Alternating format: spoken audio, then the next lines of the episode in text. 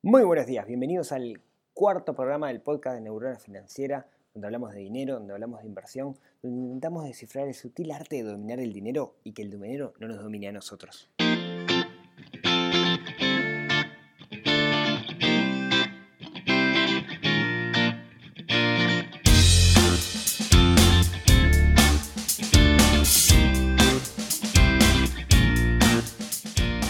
Buenos días, estamos en un cuarto capítulo de este, de este podcast.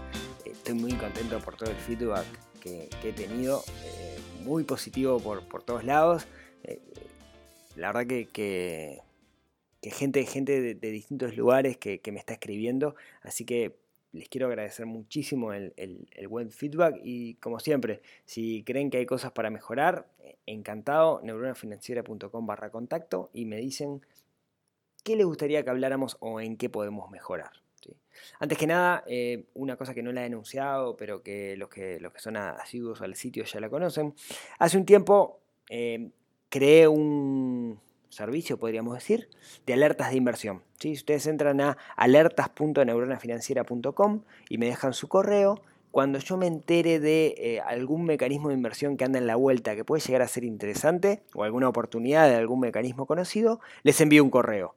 La verdad ahora hace tiempito que no estoy mandando porque no me he enterado de nada, lo que me he enterado no me ha parecido muy bueno. No, son, no es una alerta de bolsa en el cual mandamos cosas todos los días de cómo está el mercado, sino que son más eh, algunas herramientas locales u oportunidades que a mí me llegan que les quiero comentar. ¿sí? Otra cosa que les quería contar el miércoles pasado estuve en, en Sálvese quien pueda, que es un programa online de radio. Eh, lo pueden escuchar en sqp.uy. Eh, unos grandes, grandes amigos nuevos que, me he hecho, que tienen un, programa buenísimo y que están intentando aumentar sus seguidores, así que si le pueden dar una, escuchada o al menos un like en redes sociales, lo buscan por sqp.uy, sería, sería muy bueno. Hoy vamos a hablar de un tema que a mí me genera como una cosita, como un frío en la espalda o como sentimientos encontrados, que es la libertad financiera. Si ustedes se ponen a leer libros de finanzas personales, eh, este concepto aparece por todos lados. Se habla de libertad financiera por todos lados. Eh, como si fuera la meca, ¿no? O sea, todo esto se hace para llegar a la libertad financiera. ¿Cómo se define la libertad financiera? Bueno, eh, la definición es muy sencilla, es no depender de mis ingresos para poder subsistir. Básicamente, tener algo que me genere el suficiente dinero como para poder vivir en el día a día. Eso, eso es la libertad financiera. Muchos lo ven como la meca, ¿no? como a, lo que hay que llegar. Y hoy vamos a charlar un poquito en función de esto. ¿sí? Que ustedes podrán tener su opinión contraria a la mía y está muy bien que así sea. ¿Cómo se logra la, libertad financiera? Bueno, uno de los grandes caminos para, lograrla, si no es el único, es por medio de la inversión. Tener un mecanismo de inversión en el cual mm, me va generando ingresos pasivos Ahora vamos a hablar un poquito de eso, de los ingresos pasivos. Y eh, yo, eh, digamos, no necesito laburar, no necesito que invertir mi tiempo para ganar dinero, sino que son esos ingresos pasivos lo que me dan dinero para vivir. Una cosa interesante es que muchos de nosotros vamos a llegar a la libertad financiera, de una u otra forma.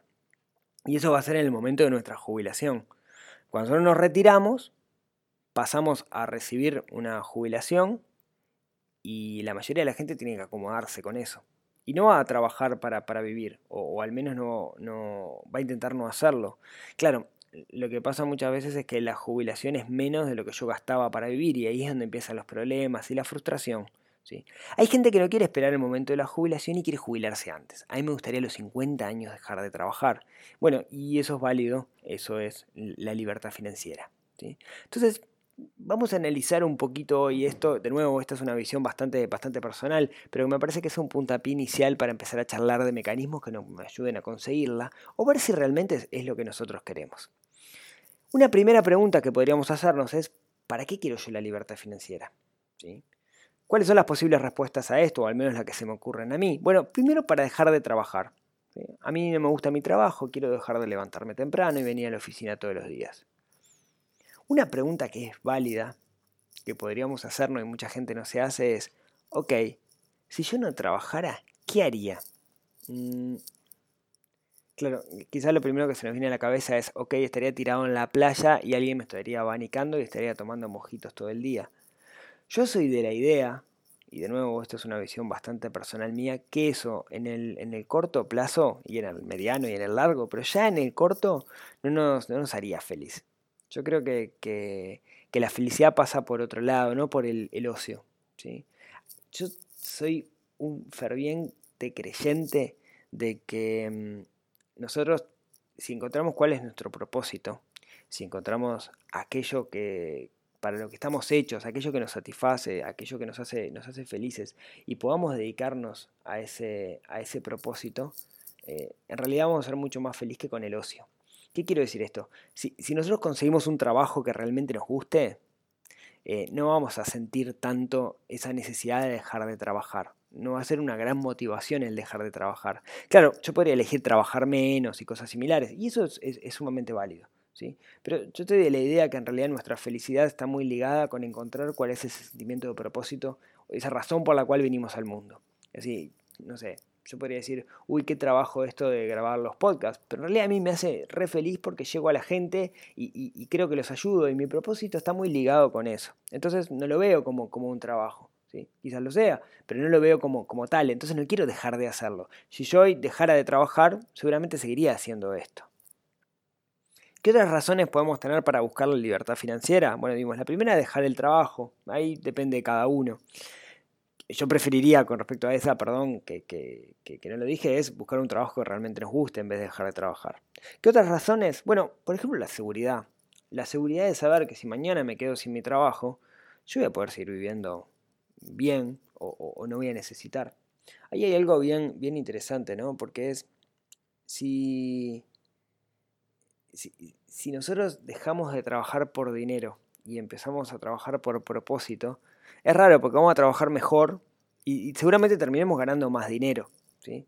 Entonces, trabajar por placer a la larga nos termina generando más dinero eh, que trabajar, que trabajar por, por, dinero, valga la redundancia. ¿Por qué? Porque lo vamos a hacer distinto, lo vamos a hacer sin la mochila del miedo de hacer algo mal, vamos a probar a hacer cosas distintas, nos vamos a apasionar con el tema.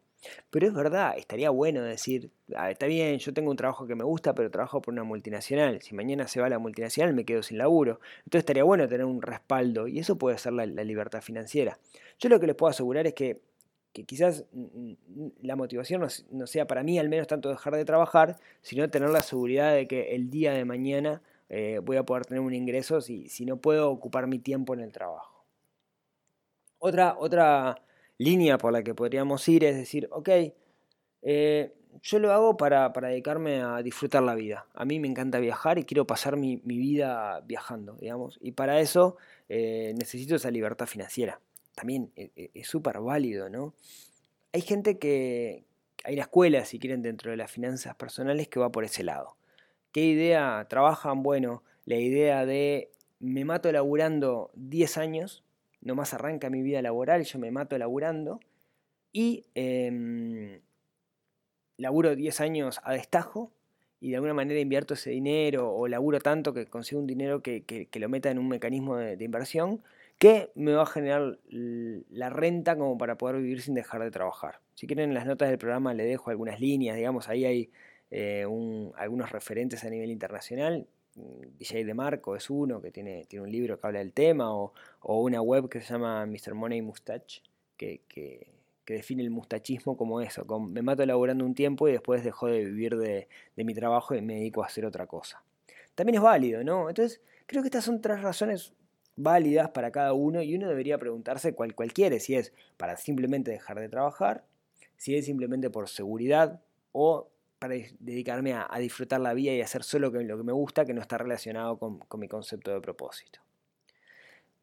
Ok, esas son las razones. Veamos ahora entonces cómo, se debería alcanzar. A ver, básicamente nosotros definíamos la, la libertad financiera como que nuestros ingresos deberían, ingresos pasivos, entre comillas, deberían superar nuestros gastos. Primero, yo soy de los que cree que no, existe eso de ingresos pasivos. O sea, plata eh, o algo que me genera plata sin que yo no tenga que hacer absolutamente nada. yo soy de la idea de que de alguna forma eh, siempre nos va a llevar algo de tiempo. No sé, imaginen, tienen una casa y la alquilan, ¿no? Eso es un típico ingreso pasivo bajo esta definición. Pero en realidad, cuando se rompe el caño te van a llamar a vos, cuando haya que pintar tenés que encargarte vos, si el inquilino se queda adentro es tu problema, si hay que eh, sacar los enchufes, si el inquilino cuando se fue te, se te afanó los, los enchufes, sos vos el que lo tenés que reparar. Entonces no es tan pasivo. Podríamos decir que en el sistema financiero hay cosas más pasivas, pero hasta ahí nomás, ¿no? Porque si yo invierto, no sé, en una acción, en un bono, en realidad es responsabilidad mía ver qué está pasando para saber en qué momento debería salir de ahí el, broker, el intermediario, a menos que me maneje la cuenta y, yo tengo una, tengo una, cuenta grande, no me va a decir nada, no, le interesa en realidad, ¿no? O sea, no me va a decir, mirá, es el mejor momento de salir, sería muy raro que eso pasara.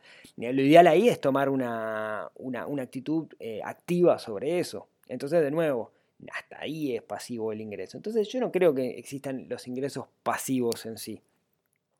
Entonces, eh, decíamos, no, la libertad financiera es cuando esos ingresos pasivos, entre comillas, o esos ingresos productos de mis inversiones, superan nuestros gastos. Y ahí tengo dos alternativas.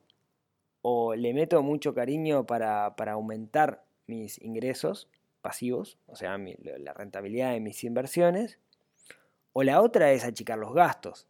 Si tú no gastas nada, es muy sencillo eh, conseguir el, tener rentabilidad como para, para, eso. Claro, capaz que no es nuestra idea, capaz que lo que queremos no es gastar, gastar nada, ¿no? Entonces tengamos esto presente. La forma alternativa es gastar lo menos posible. Yo tengo los papás de unos amigos que son unos cra, eh, son esas, esas, personas que tienen, no sé, 65, 70 años y la verdad son mucho más activos que yo. Por ejemplo, se fueron a hacer el Camino de Santiago por segunda vez hace poquito, ¿no? Este mismo año.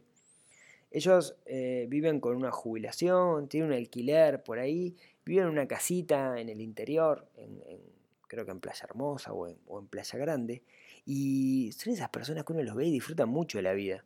Y, un día me decía, el, papá me decía, ¿sabes una cosa, Rodrigo? Yo con mi jubilación me sobra plata. Claro, ellos tienen una vida en la cual han bajado muchísimo sus su gastos. No tienen auto, tienen los servicios básicos que necesitan, eh, eh, tienen su huerta, entonces muchas veces ni siquiera necesitan ir al supermercado. Y, es válido, y es válido. Entonces, ¿es fácil? Es fácil. Bueno, eh, uno puede pensar que es fácil conseguir la libertad financiera si lo que hace es achicar sus gastos. La cosa es que nos vamos acostumbrando en nuestra vida cada vez a gastar más. ¿no? Aquello de la ley de Parkinson, de que nuestros egresos siempre tienden a nuestros ingresos. Entonces siempre nos acostumbramos a gastar más. Entonces es muy difícil decir, a partir de este momento voy a reducir mis gastos al máximo. Ahora, si lo podemos hacer, es una forma más fácil de alcanzar, es un atajo para alcanzar la libertad financiera. Claro, siempre y cuando no, no, los sacrificios que hagamos no sean peores que los beneficios que nos da.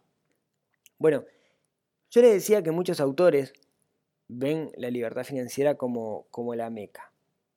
Y yo no estoy tan de acuerdo con eso. ¿Es deseable? Sí, es súper deseable.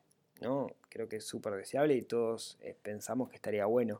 Pero no sé si es la meca. Yo prefiero enfocarme en tener un, trabajo o hacer algo, mejor dicho, que eh, esté alineado con mi propósito de vida.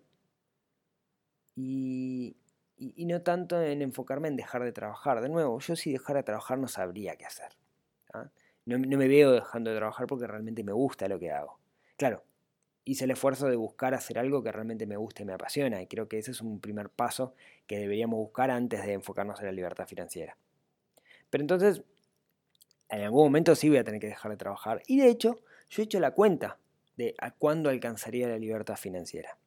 ¿Cómo, cómo se hace esa cuenta? Bueno, primero yo tengo mm, un registro de gastos, ya hablaremos de esto en algún momento, pero tengo mi registro de gastos y sé, de unos años esta parte, sé cuánto gasto por año. Y eso me ayudó a calcular un presupuesto. O sea, yo sé cuánto gasto anualmente, también sé cuánto puedo ahorrar anualmente.